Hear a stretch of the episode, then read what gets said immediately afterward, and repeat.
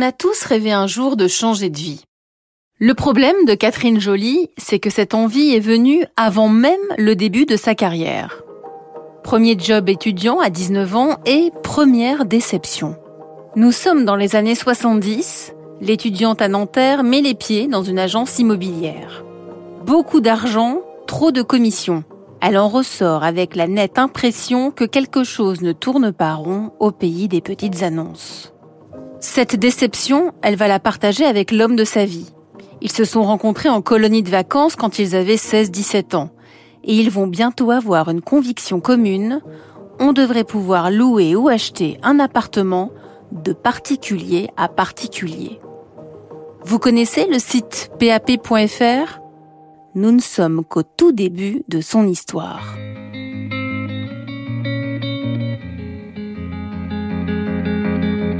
Comment le premier journal qui ne contenait que 98 annonces s'est transformé en site internet de référence?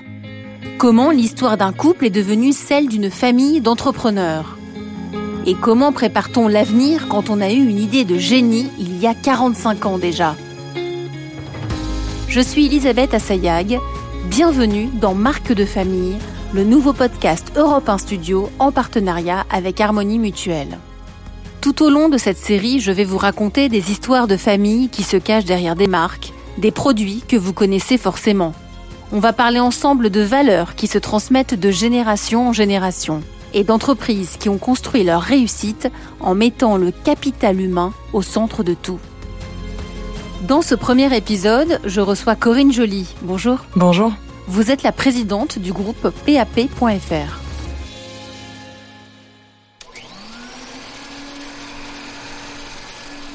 Dans la France qui vient juste d'élire un président jeune et moderne, je veux parler de Valérie Giscard d'Estaing évidemment, Catherine et Patrick Joly ont pris une fâcheuse habitude qui agace leurs voisins. Ils passent l'aspirateur chez eux à 3 heures du matin. Tout simplement parce qu'ils n'ont pas le temps de le faire dans la journée. Ils ont alors 25 ans et ce duo de choc travaille comme des damnés. Ma mère est, euh, c'est la plus militante. Euh, c'est vraiment euh, celle qui, euh, quand elle a une idée en tête, euh, ne lâche pas l'affaire. Donc c'est la plus militante, la plus volontaire euh, des deux. Elle est aussi plus créative, voilà, plus impulsive aussi. Et mon père, c'est c'est le rationnel, c'est le réaliste, et c'est aussi celui qui nous amenait à l'école et qui faisait à manger chez nous. Voilà, voilà pour moi mon père. moi, je les vois comme des hippies. Mon père avait les cheveux longs et un jour il a oublié les clés de l'entreprise et il a voulu rentrer très tard parce qu'il travaillait énormément. Et euh, comme il avait oublié les clés, euh, il a essayé de rentrer par effraction et euh, il s'est fait arrêter par la police. Et la police n'a jamais voulu croire que c'était son entreprise. Catherine et Patrick Joly auraient pu devenir des militants contre l'immobilier trop cher. Ils décident d'en faire leur petite entreprise et de révolutionner à leur façon la presse en créant le tout premier journal d'annonces immobilières. Problème, ils n'ont pas fait d'école de commerce et ils ne connaissent personne dans le milieu. Nous sommes en octobre 1975, il est temps de prendre des risques. C'est à ce moment-là que Catherine et Patrick Joly décident de mettre toutes leurs économies dans l'affaire. 20 000 francs à l'époque. Et vogue la galère. Le premier exemplaire fait 12 pages. C'est modeste pour commencer. Dans la matinée, les vendeurs de journaux appellent pour se plaindre. Ils ont déjà tout vendu. La nouveauté a plu. Pour le deuxième exemplaire, on double donc le tirage. Puis la machine se lance au-delà de toutes les espérances. Dans les années 80 et 90, PAP devient carrément une référence. C'est le journal qu'on lit à toute vitesse quand on cherche un logement et celui qu'on feuillette tranquillement quand on a juste envie de rêver. Catherine et Patrick Joly, eux, ont le succès discret. C'est quand j'ai cherché un logement que je me suis rendu compte que euh, des amis à moi m'en parlaient sans forcément euh, savoir euh, voilà ce que faisaient mes parents et que eux-mêmes me l'avaient pas vraiment dit. Mais au milieu des années 2000, la France découvre un nouveau son. Internet n'a pas encore révolutionné le monde de l'immobilier, qu'il chamboule déjà la vie de la famille Jolie. Voilà, là aussi, on avait pas mal d'avance. L'adolescente qui passe ses nuits sur Internet euh, pendant que ses parents essayent de la mettre au lit, euh, c'était ça à la maison. Euh, et puis, au fur et à mesure, ils se sont rendus compte que ça allait au-delà de la simple crise d'adolescence et que j'étais vraiment, vraiment passionnée de ça. J'en ai fait mes études. Bientôt, PAP a deux visages. Un journal d'un côté, un site internet de l'autre. Papier contre pixel.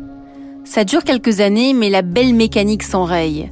Ça devient schizophrénique. Surtout, ça coûte beaucoup d'argent. Alors un jour de 2013, Corinne Joly décroche le téléphone, elle appelle ses parents et elle ne prend pas de pincettes. C'est décidé, il faut arrêter le journal. Gros blanc au bout du fil. Pour Patrick Joly, c'est douloureux. L'immobilier reste une affaire de cœur, de coup de cœur.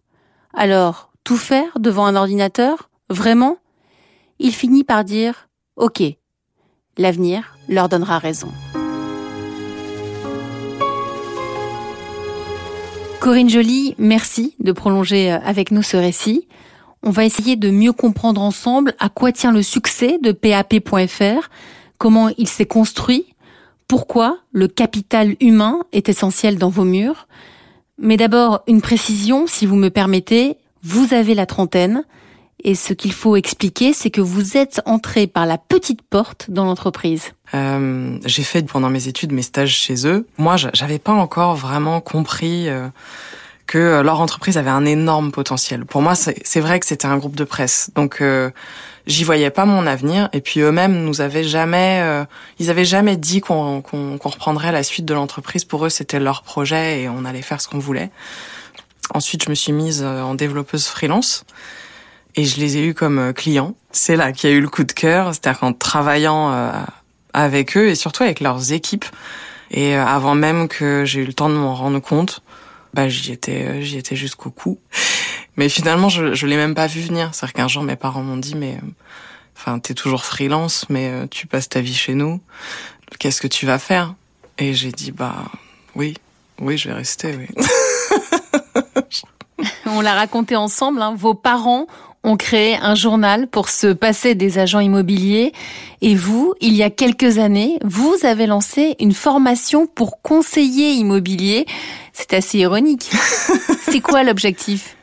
En fait, c'était dans la continuité de ce qu'ils avaient fait parce que euh, mes parents, ils se sont toujours dit quand on passe une annonce pour vendre ou pour louer, euh, si on a des problèmes autour, les gens vont nous appeler, c'est normal. Et il faut qu'on soit capable de répondre à toutes les questions qui se posent. Sinon, ils seront obligés d'aller voir un agent. Mais c'était assez euh, chaotique. On est sur un métier, chez nous, le métier de conseiller et maintenant de coach immobilier même, puisqu'on fait du coaching immobilier. C'est un métier assez unique. Il euh, n'y a pas vraiment d'école qui mène à ça. Donc, euh, on, recrute des profils qui viennent de partout et euh, on a besoin de, de les amener euh, tous euh, vers le même métier. Et du coup, on doit créer notre propre parcours, dire en quoi ça consiste, les connaissances qu'il faut avoir, aussi bien juridiques, marché, pratique. C'est aussi pour les collaborateurs une valorisation parce que c'est un diplôme qui est reconnu par l'État, donc euh, ça leur permet à eux de se rendre compte finalement du chemin qu'ils ont fait entre le moment où ils sont rentrés et le moment où ils obtiennent ce diplôme.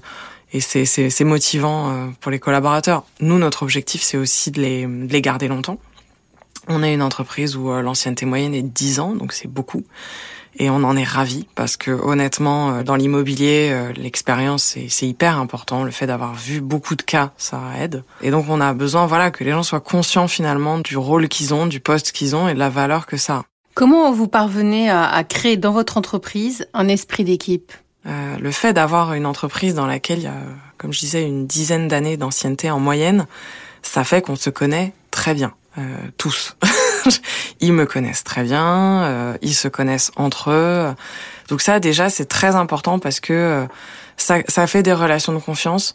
Vous voyez quand il y a un changement par exemple, ça peut être stressant, etc. Mais quand ça fait dix ans que vous êtes là, des changements, vous en avez vu d'autres, vous savez que euh, voilà, on a déjà bougé dans un sens, bougé dans l'autre, qu'on corrigera le tir si besoin. Enfin, il finit par y avoir une relation de confiance qui se crée avec la durée parce qu'on a eu le temps euh, quelque part de tous euh, se mettre à l'épreuve. C'est un esprit de famille hein, aussi. Il n'y a pas de méfiance comme il peut y avoir des fois. Qu'est-ce qu'elle a derrière la tête, etc. Ils savent très bien que ce que j'ai derrière la tête en général. Donc je pense que voilà, l'esprit d'équipe, il est, il est beaucoup lié à ça. Finalement, c'est très naturel, je pense. Au plus fort de l'épidémie du coronavirus, vous avez créé une offre spéciale pour mettre en relation les soignants qui cherchaient un logement et les propriétaires généreux. Comment vous avez réussi à mobiliser vos équipes dans un moment si difficile? Euh, On se disait, il faut, euh, premièrement, il faut qu'on continue de travailler, il faut qu'on continue d'avancer, et il faut qu'on se rende utile. Euh, ça, c'était c'était très très euh, présent dans l'esprit de tout le monde. Il faut qu'on se rende utile. Qu'est-ce qu'on peut faire pour aider? Et donc euh, voilà, on s'est dit bah il faut qu'on mette les deux en face. Il y a des soignants qui n'ont pas de logement, il y a des propriétaires qui n'ont pas de locataires et qui n'en auront pas du confinement. On va voir si on peut les mettre en relation. Et on n'avait pas envie de rien faire, de s'arrêter. Et là, on s'est dit bah c'est super, on peut participer à l'effort collectif, on peut faire quelque chose. Euh, les équipes étaient honnêtement euh, ravies de ça. Et je pense que ça a même renforcé l'appartenance à l'entreprise parce que euh, il y avait le sentiment que voilà on on fait pas les choses que parce que c'est notre intérêt euh, financier ou euh, on fait les choses aussi parce qu'on y croit. Et ça c'est aussi ce qu'on peut se permettre de faire quand on est indépendant que finalement on rend pas de compte on a juste fait ça parce qu'on avait envie et nos salariés étaient ravis qu'on fasse ça parce qu'on avait envie une entreprise comme PAP.fr, quelle est sa responsabilité sociétale, son rôle au sein de la société? Euh, c'est un vrai sujet. Beaucoup de gens aujourd'hui se posent des questions sur le sens de leur travail. Quand j'en discute autour de moi, j'ai beaucoup d'amis qui s'interrogent sur le, sens de ce qu'ils font. Est-ce que c'est positif? Posez-vous une question toute bête. Hein. Si mon entreprise fait faillite, est-ce que la société se porte mieux ou moins bien? Il y a beaucoup d'entreprises aujourd'hui où honnêtement la réponse n'est pas si claire. Quand on quand on pollue, quand on voilà, enfin c'est c'est pas si clair. Et euh, moi je suis ravie de me dire qu'on participe à quelque chose de positif. Voilà. Que reste-t-il aujourd'hui dans, dans l'entreprise de l'audace et de la ténacité de vos parents ah, C'est pas une question facile, ça. Euh, je pense que euh, on est une entreprise où tout le monde sait qu'on est assez libre. J'ai moi une bonne liberté de ton. voilà, et tout le monde le sait. Et mes salariés euh, le savent aussi. Tout le monde sait ce que je cherche, tout le monde sait quelle est la vision. Et donc si vous avez une idée qui participe à ça, quel que soit votre poste, euh, vous pouvez venir euh, nous en parler, vous pouvez la mettre en place. Je vais vous donner un exemple. Un jour, je discutais avec l'un de mes juristes. On regardait tous les deux beaucoup de choses sur YouTube, donc on échangeait. Et puis il m'a dit, ah, ce serait marrant quand même qu'on ait une chaîne. Moi, j'adorerais faire ça. Je dis, bah, vas-y, fais-le.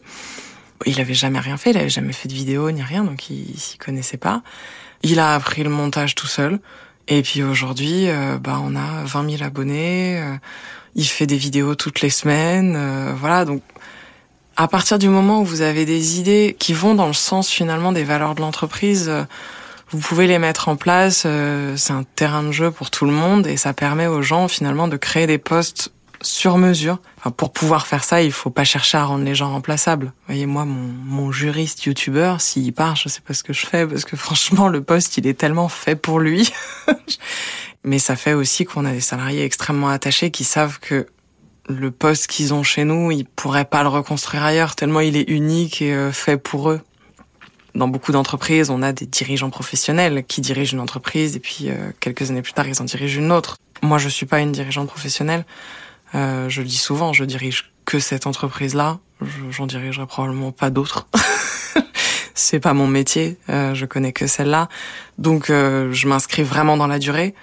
Euh, je pense que ça permet aussi euh, aux collaborateurs de s'inscrire dans la durée, donc de ne pas forcément être en train de se demander euh, et leur CV est-ce qu'il reste employable, etc. Et de vraiment s'investir. On est chez nous dans cette entreprise. Je suis chez moi, mes collaborateurs sont chez eux.